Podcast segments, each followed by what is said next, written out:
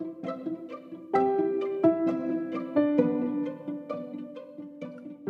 beabá da sustentabilidade.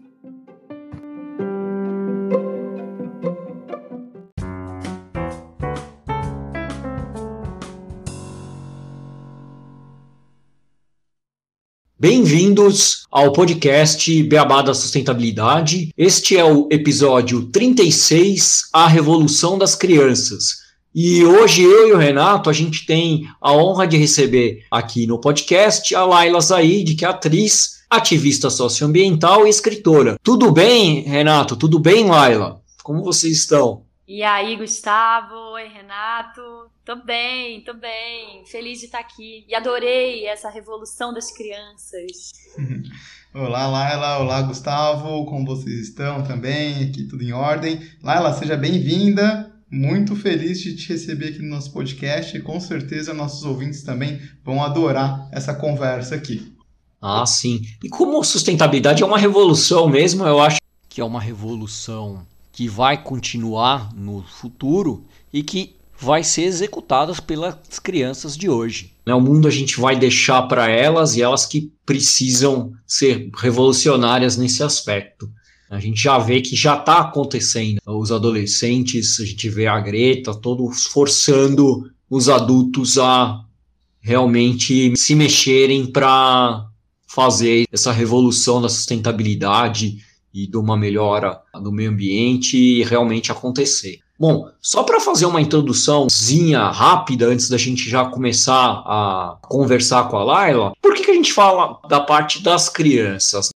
O desenvolvimento humano, a primeira infância, né, é uma das fases que as influências tanto do meio social e físico elas exercem grande influência sobre o desenvolvimento da criança e também sobre a personalidade, muito mais que com qualquer outra idade. Então, hoje em dia, cada vez mais cedo, as crianças elas passam a frequentar espaços escolares, onde elas ficam o dia inteiro confinadas em espaços fechados, onde mostram que tem cada vez mais um distanciamento da natureza.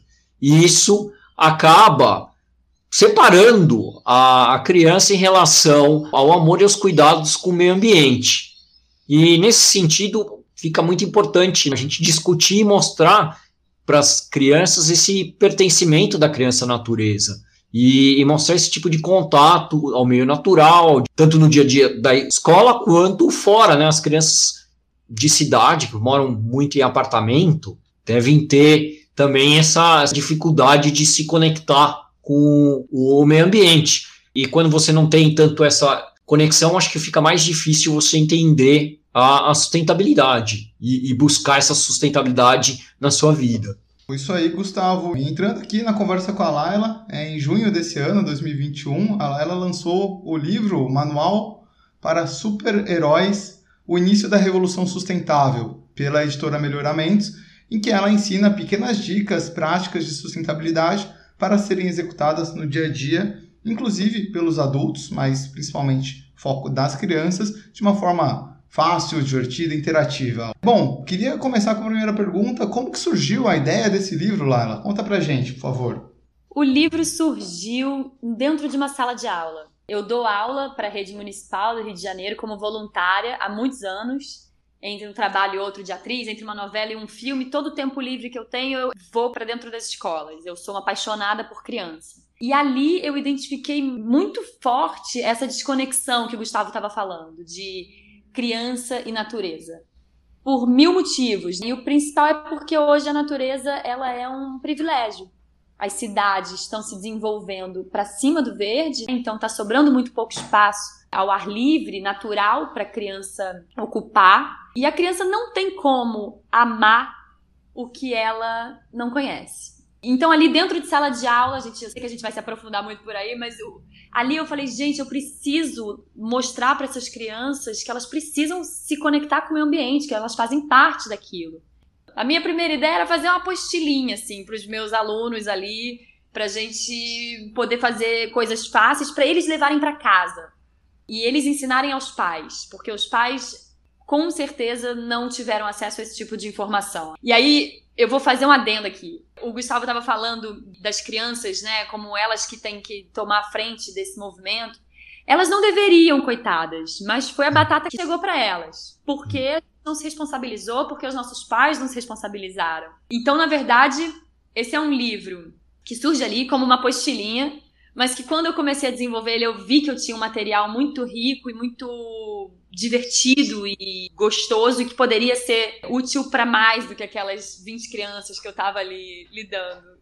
E aí eu levei para a editora e a editora adorou e, e, o livro tá aí, tá indo super bem, eu tô muito feliz. Mas é isso, é um livro que ele é para empoderar a criança para trazer a transformação para dentro de casa, para as famílias, para os pais, para as mães não é para responsabilizar elas sozinhas. Eu achei muito legal o livro, eu tô com ele aqui, lá ela consegui terminar a leitura. Realmente ele é muito fácil para as crianças conseguirem ter essas missões e eu achei legal a forma como você vai conduzindo através de brincadeiras, etapas, desafios e que envolvem os pais e a criança, às vezes tendo até uma recompensa. Me marcou bastante o desafio da luz, que a criança consegue economizar energia, ganha um troquinho ali no final do mês também, ensinando economia. Então, assim, um livro fantástico. Recomendo a todos os nossos ouvintes que tenham crianças que façam a aquisição desse livro, dente presente, não só para os seus filhos, mas também para todas as crianças, né? Acho que todas as crianças vão adorar esse livro. E Laila, desde quando você começou a trabalhar com esse ativismo socioambiental? Você faz um trabalho muito forte de engajamento nas suas redes sociais e também na escola, enfim. Qual foi o seu primeiro gatilho para começar essa missão? Foi na sua infância? A minha relação com o meio ambiente, natureza, com certeza foi ali na infância. Eu sou filha de pai surfista, a minha família cresceu na praia, as viagens todas eram em função do mar e das praias, então ali eu me apaixonei. Tem um marco que eu lembro muito que foi quando na Eco 92 o Greenpeace trouxe um navio aqui para o Rio de Janeiro e eu entrei no navio e fiquei impressionada, assim, existem pessoas que vivem de lutar pela natureza, eu quero ser desse time. E ali eu já comecei a traçar esse caminho. E aí quando eu fui entrando em contato com o que eu podia fazer, foi um caminho meio sem volta. Agora, o ativismo mesmo, para além ali do que eu ensinava na minha casa, para minha família, para os meus amigos no trabalho, para os meus alunos, ele começou, cara, quando eu já estava morando aqui no mato morrendo de medo de compartilhar nas redes sociais a minha situação de privilégio, de estar tá podendo numa pandemia morar no mato, com uma comunidade, desenvolvendo uma escola florestal, enfim. Mas eu resolvi postar uma dica de um site de buscas, o Ecosia em inglês, que é igual ao Google, só que ele planta uma árvore a cada mais ou menos sete buscas que a gente faz. Falei, eu vou divulgar esse vídeo porque eu acho que é uma mudança super fácil, que todo mundo pode fazer, mudar o seu site de busca e pronto, e sair plantando árvore. E o vídeo deu uma viralizada. Braba, assim, pessoas recebendo nos WhatsApps das famílias. Aí ali, cara, eu falei, opa, eu acho que eu tô entendendo alguma coisa aqui. Eu nunca gostei de rede social, eu nunca usei para me expor, eu não sabia usar. Ali eu falei, é para isso que existe a rede social. e ali eu falei, cara, eu vou começar a divulgar aqui umas pequenas coisas que eu faço na minha vida e que eu acho que todo mundo pode fazer. E ali, mano, ali eu, eu fui indo, sabe? Aí eu fui me engajando, e aí eu fui vendo que eu podia falar um pouquinho mais, e aí eu tô nesse caminho felicíssima de ter encontrado, assim, um propósito, sabe? Eu tô muito alinhada com o que eu acredito. Boa. E você já tinha escrito o livro nesse momento ou não? Qual foi a relação do livro e, e já com esse ativismo nas redes sociais? Eu já tinha escrito o livro, mas um livro é um processo, né? Assim, de quando comecei a rascunhar o livro até o livro estar tá pronto na livraria, foram dois anos. E porque foi tudo fácil, porque deu tudo certo. Então o livro já estava escrito, mas ele ainda não tinha sido lançado. Isso foi assim, sei lá, em outubro e o livro foi lançado em junho do ano seguinte. Mas aí o livro vem para eu acho que me impulsionar ainda mais nesse lugar de, ó, eu, eu tô aqui querendo realmente fazer uma transformação. A minha linguagem é com as crianças, eu me comunico muito bem com elas, eu sou muito didática Bom, o meu Instagram obviamente não é para criança, eu não quero crianças no Instagram, mas eu acho que essa minha linguagem mais direta e simples acaba facilitando a minha conexão com as pessoas. Eu acho que a gente consegue sair um pouco da bolha das pessoas que trabalham para o meio ambiente, para a sustentabilidade.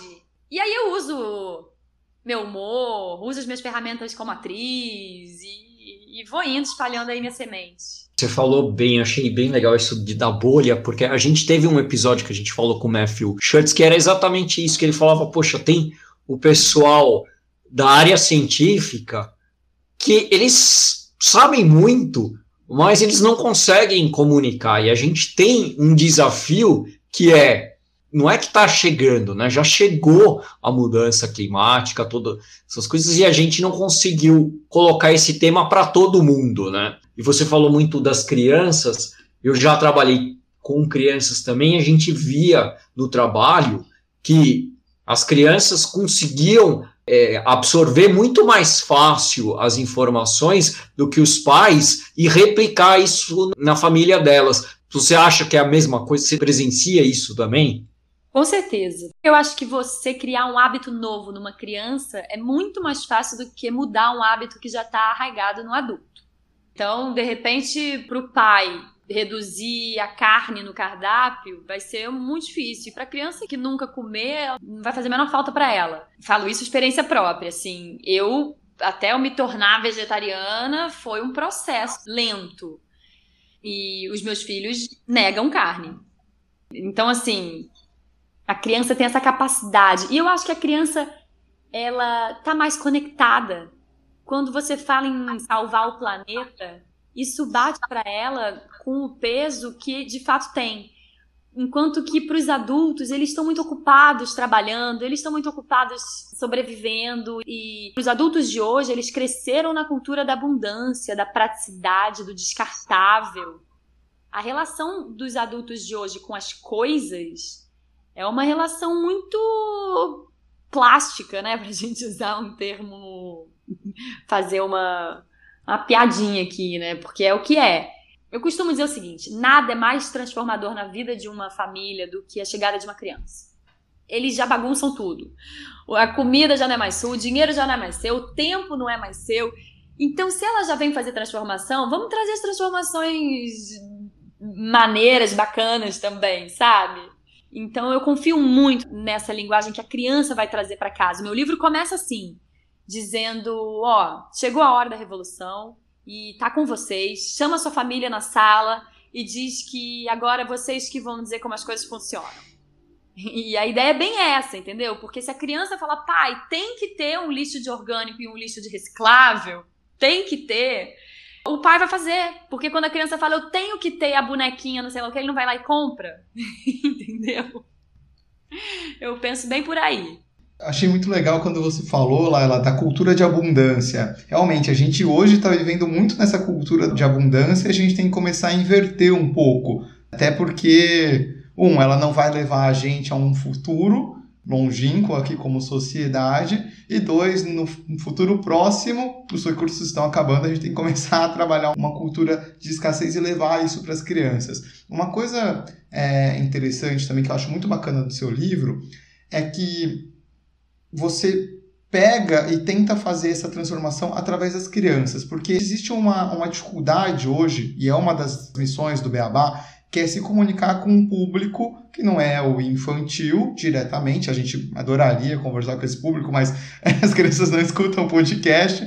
Mas é conversar com um público ali na faixa dos 25 até os 45 anos, que é um público mais jovem que pode também fazer uma mudança e influenciar esse comportamento. Porém, muitas pessoas não têm o hábito de ter um contato também com a natureza, não têm esse conhecimento de estar próximo a ambientes naturais ou esse conhecimento de sustentabilidade. E aí a gente acaba tendo meio que um conflito, porque a criança é o agente transformador daquele adulto, mas o adulto que vai levar aquela criança para experimentar novos conhecimentos, só que sempre mantém dentro dessa cultura que você falou de abundância com videogames, muitos brinquedos, preso dentro de casa, levando no shopping, e não explora um outro caminho que poderia trabalhar um lado da sustentabilidade. Eu vi um vídeo recentemente do Richard Louv, que é um jornalista especialista em advocacia pela infância,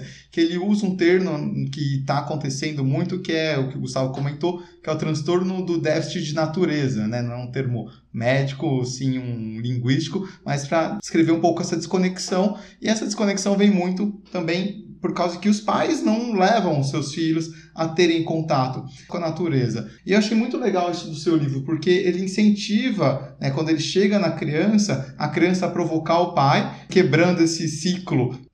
É, você sabe que quando eu escrevi o livro, eu ainda não estava tão aprofundada num tema que agora está me despertando muito interesse. Estou pesquisando bastante que é exatamente essa relação da criança e natureza. O Richard Louv, por exemplo, o livro dele, A Última Criança na Natureza, para mim tem sido uma bíblia.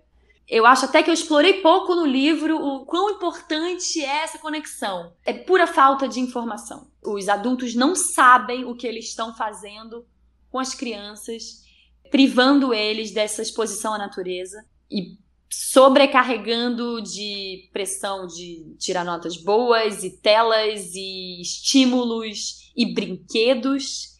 É...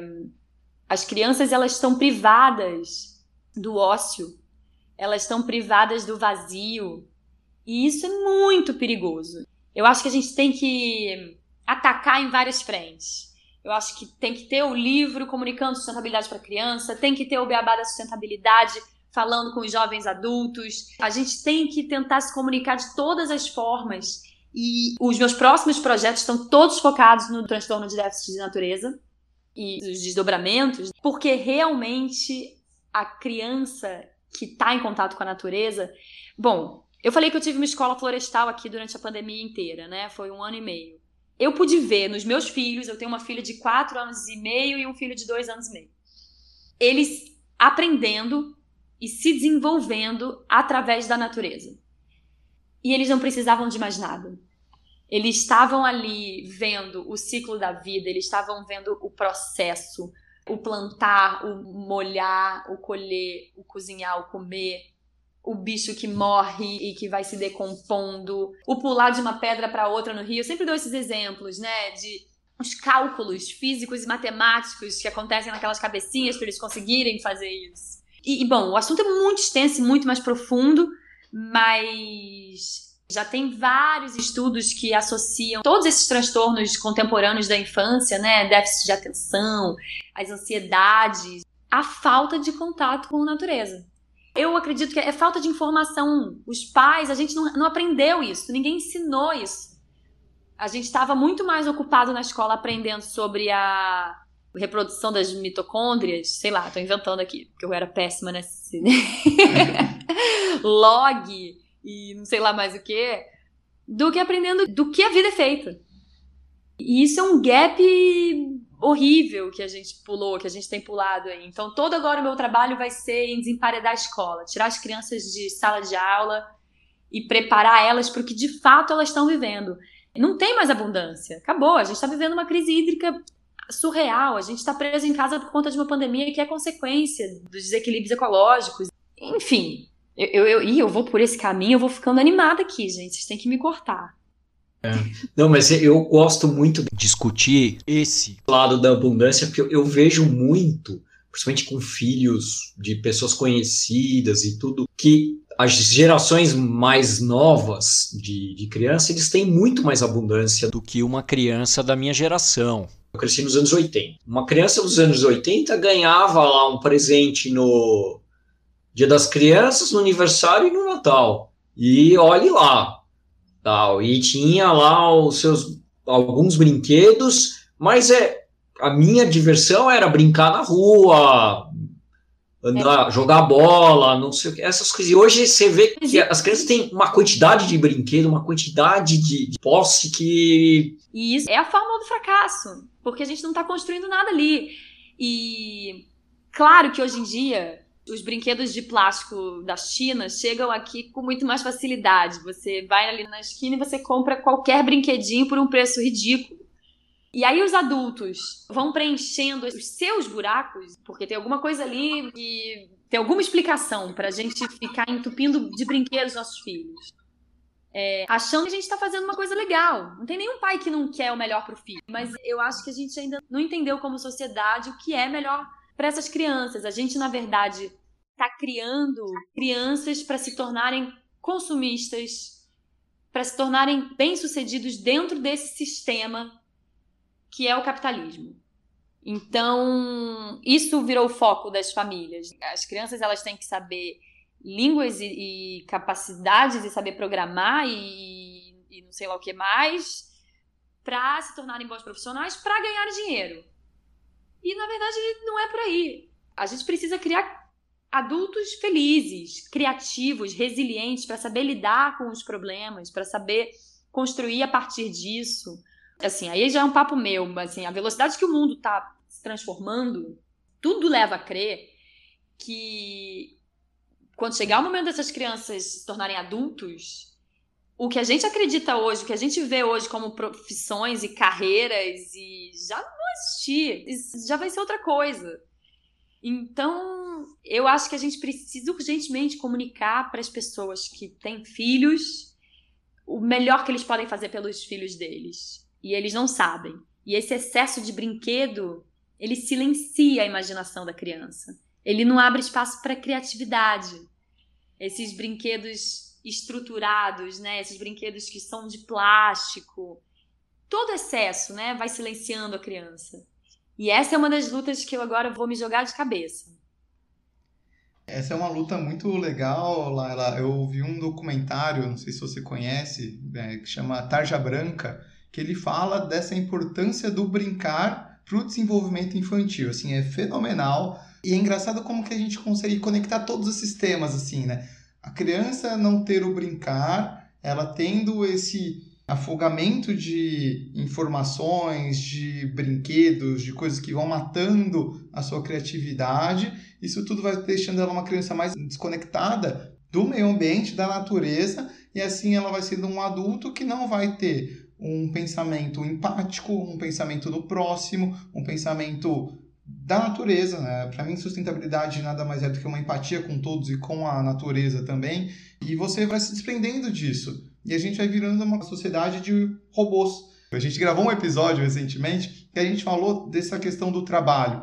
Né? O trabalho ele está se modificando, a gente está tendo uma automatização gigante e a gente precisa estimular processos criativos porque quem vai se destacar lá na frente são pessoas que trabalham com a criatividade, porque o trabalho manual, o trabalho braçal, da forma que a gente conhece, isso provavelmente vai acabar. E se a gente não faz esse desenvolvimento desde cedo, trazendo a criança para um brincar, com uma conexão com a natureza, enfim, a gente está acabando cada vez mais com essas pessoas e com o planeta. E eu achei muito legal só um comentário aqui que você falou da necessidade dos adultos. Eu acho que vem dessa cultura de abundância também, que aí a gente entra em um outro tema que é, enfim, dá para discutir muitas coisas, que os pais, né, pelo menos os meus pais, eles vieram de uma época que era de escassez. A gente não tinha esse acesso a tantos recursos. Quando eles começaram a ver que era possível, começaram a jogar isso tudo para a criança por causa que eles não tinham. E aí isso começou a meio que saciar um pouco esse desejo de falta que eles tinham no passado. Com certeza, é isso. A gente está suprindo alguma, algum buraco na gente quando a gente está entupindo as crianças com brinquedo. E tem uma questão, e aí eu não posso negar, de praticidade. Então, os meus filhos, por exemplo, eles têm um acesso muito restrito à tela. Celular, iPad, zero. Mas televisão de vez em quando sim. E é muito prático quando eu ligo a televisão. Acabou, acabaram os meus problemas. Eu, eu entendeu? Eu, eu fico com duas crianças quietinhas olhando para televisão. Então, assim, não tem como negar que as telas, por exemplo, são babás incríveis. E aí é isso. Não tem julgamento dessas famílias, porque essas famílias às vezes não têm outra alternativa do que fazer com crianças. Mas paga-se um preço. Então, o que eu costumo dizer é assim: faça o que cabe dentro da sua família, dentro da sua realidade, mas experimenta quando você está disponível para aquelas crianças, estar com aquelas crianças, levar para a natureza, escutar as suas crianças, que são experiências que a gente não consegue fazer se a gente não parar para pensar, se a gente não se organizar para isso. E ah, eu fico com vontade de dar exemplos aqui de como é importante a criança subir numa árvore, por exemplo, sabe? É... Ah, vou nesse exemplo então, gente, porque é muito fofo e que tá no livro do Richard Louv. Quando a criança sobe na árvore, ela tá experimentando ali uma sensação ancestral de quando a gente era presa, a gente precisava fugir dos predadores e a gente subia na árvore, a gente sentia um alívio, como se todas as nossas guardas baixassem. Então a criança que sobe na árvore experimenta essa sensação de prazer, de liberdade, de medo. E ela só vai viver isso no outdoor. Ela não vai viver isso dentro de casa. Não vai ter filminho e joguinho que vai levar isso para ela, sabe? Esse seu exemplo me fez lembrar da minha infância. Eu era uma criança que estava sempre em cima da árvore. Adorava, amava subir em árvore. Se meus pais fossem buscar no, no jardim de casa, eu estava lá em cima da árvore. Até quando a gente construiu a casa que meus pais moram hoje, tinha uma árvore que eu não queria que de jeito nenhum ela fosse cortada, porque eu adorava subir nessa árvore. E aí outra história rapidinho com relação à árvore, mas quando vocês falaram de criatividade, né? o ano passado eu estava com meu sobrinho, que na época devia ter uns quatro anos e meio, e onde eu moro tem muito abacateiro aqui. Eu estava explicando da fruta, tal, que colhe, que é o abacate que a gente vê na mesa e tal, e ele deve ter visto um dia anterior alguém em situação de rua, e ele não teve dúvida, ele falou: tio, por que, que não planta-se então abacate em toda a cidade para aquelas pessoas que não têm o que comer ter o que comer? Eu falei, nossa, criança é muito. Eles têm uma criatividade, uma esperteza que resolveriam todos os problemas. Respondeu pro teu sobrinho. Porque não tem resposta, né? É, exato. Porque eu, eu fiz uma live uma vez com o secretário de Meio Ambiente do Rio de Janeiro. E, e eu falei: vem cá, se eu começar a estimular todos os meus seguidores a saírem plantando árvores frutíferas pela cidade, nos canteiros, tudo bem? Ele falou: não, não é tudo bem, a gente tem que fazer um controle disso por conta do, dos morcegos e de não sei lá o que, sei lá o que. Aí eu só pensava assim: desobediência civil. tem que sair plantando, tem que sair plantando. É isso, imagina, imagina um país. Bom, não vou nem entrar nessa. Vocês sabem que uma vez, no Jalapão, com eu e Gregório do Vivier, e a gente foi de aviãozinho, uma loucura, mas um teco-tecozinho, do Rio de Janeiro até o Jalapão, né? Que é bem no interior. Do Rio ao Jalapão, a gente só viu plantação de soja. Só. Só. Eu tirei fotos e fotos e fotos, porque era inacreditável. Era de, de você perder a vista, assim, do horizonte. E aí você fala, tem alguma coisa muito errada aí. Não tinha uma árvore mais em pé. Sabe? É. Tá tudo errado. O resumo que eu, que eu só consigo pensar é: tá tudo errado.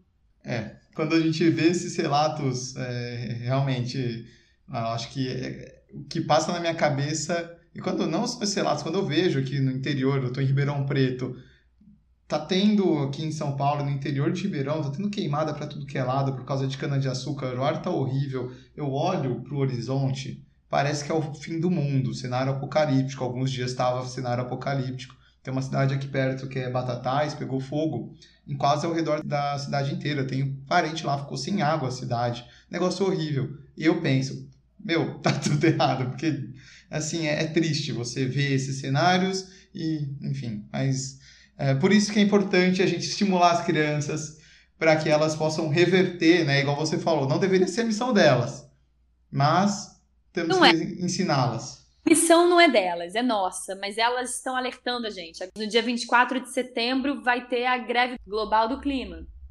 E são os jovens, são os jovens do mundo inteiro gritando pelas demandas, né? Mostrando, galera, ação, chega. Foi a Greta Thunberg que veio aqui dar esporro no, no, no nosso congresso. Então, ele é, não é responsabilidade deles, é nossa. Mas eles estão aqui para jogar na nossa cara, assim, cadê o meu futuro que vocês estão roubando da gente? Então eu acho que é com eles que a gente tem que comunicar. E acho que é isso, assim. Eles são os maiores prejudicados. A batata quente chegou neles já estourando. A gente conseguiu passar adiante, eles não vão conseguir. E a gente tem que escutar e a gente tem que confiar. E aí eu falei tá tudo errado e eu odeio terminar assim uma frase, porque não tô propondo nada. Então, por outro lado, eu confio muito que a gente está num momento onde o mundo abriu os olhos para a questão ambiental. Isso é um fato. Então, a gente brincou outro dia, né, que a gente foi promovido de ecochato para ativista a gente está vendo aí as grandes corporações, as grandes empresas, a indústria como um todo, absolutamente ligada nisso. Se não está de fato engajada, está fazendo greenwashing, está fingindo que está, mas pelo menos está sendo pressionada a ter alguma política de ambiental, social.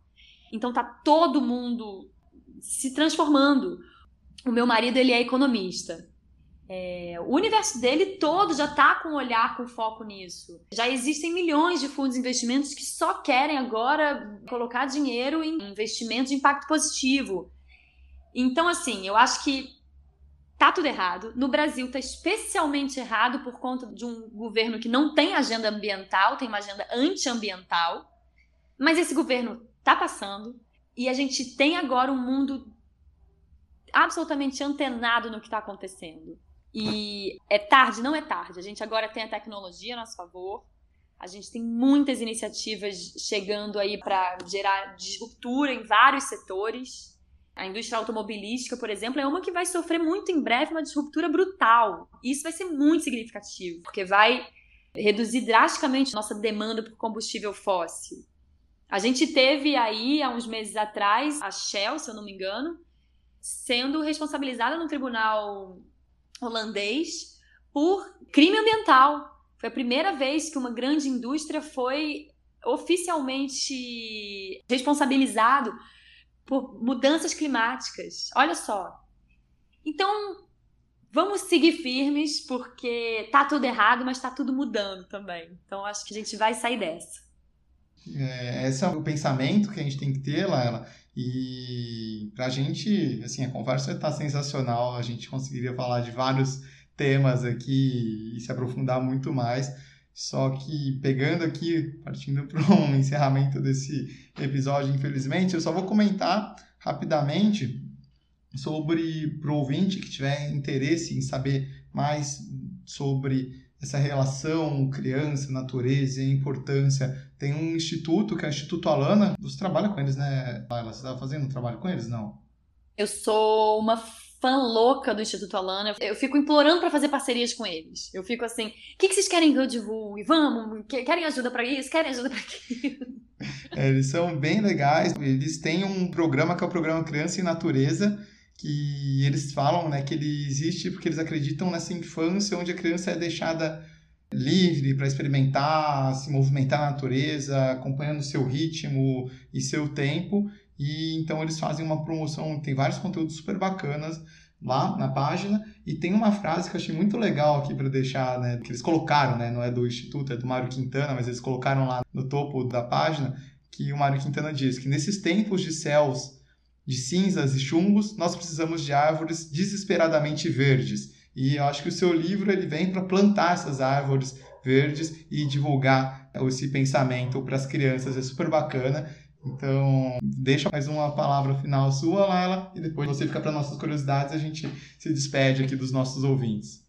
Você me emocionou agora, Renato, é isso.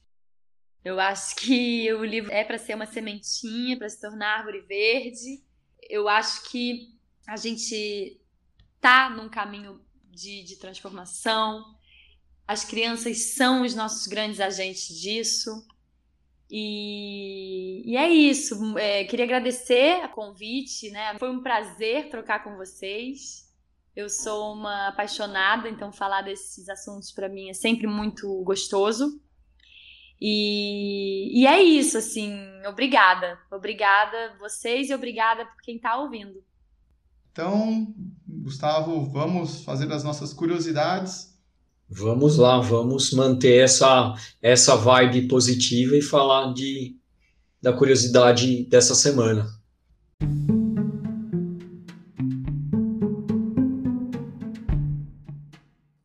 Curiosidades.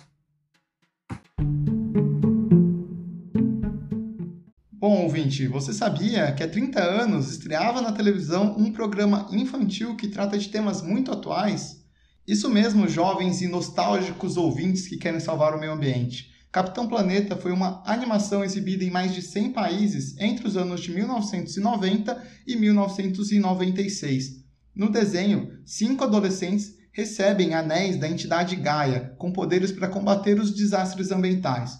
Seus poderes eram terra, dado a Queen, da África, o fogo, dado a Wheeler, da América do Norte, o vento, dado a Linka, da União Soviética, a água, dado a Gi, da Ásia, e o coração, dado a Mati, da América do Sul.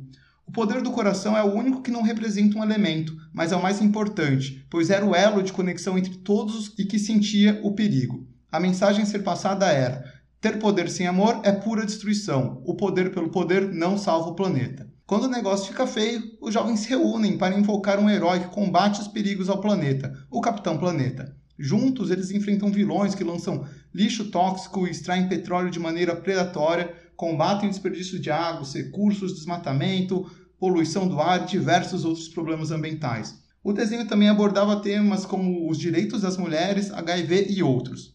Uma curiosidade dentro dessa curiosidade é que até mesmo o estereótipo do herói foi modificado. Na década de 90, os heróis se caracterizavam por vencer os vilões na força, com luta, enfim. O Capitão Planeta ele tinha uma empatia muito grande e nos combates ele não podia infligir dor em outra pessoa e ele nunca golpeava os inimigos. E existia um manual para os roteiristas evitarem a manutenção de estereótipos. Atualmente, o Capitão Planeta é uma fundação para promover a educação ambiental, a Captain Planet Foundation. Vocês podem entrar no site, tem bastante conteúdo interessante lá. E o desenho vocês encontram aí em YouTube, enfim, é super bacana para vocês poderem revisitar a infância. O herói ele não resolvia as coisas sozinho, ele sempre conta com a ajuda dos jovens e do meio ambiente. Pede conselhos a Gaia, a Mãe Terra, sobre os dilemas ambientais e instrui as pessoas no melhor caminho para a vida em harmonia com o planeta. Por isso, seu lema e mensagem final deste maravilhoso episódio era e sempre será: o poder é de vocês. Muito lindo, gente. Isso, adorei. Maravilha. Bom, eu não lembro do, do desenho, mas eu vou assistir com meu sobrinho com certeza. Isso aí, Gustavo. Então, queria agradecer mais uma vez a presença da Laila. Muito obrigado pela sua participação. Espero que a gente tenha outras oportunidades de conversar e gravar outros episódios. Lá ela é sempre bem-vinda aqui no Beabá. E obrigado a todos os nossos ouvintes. Até o próximo, o Beabá da Sustentabilidade. Obrigado a todos os ouvintes. O poder é de vocês. Viu? Eu já estou aprendendo. Ó. Beijo, pessoal.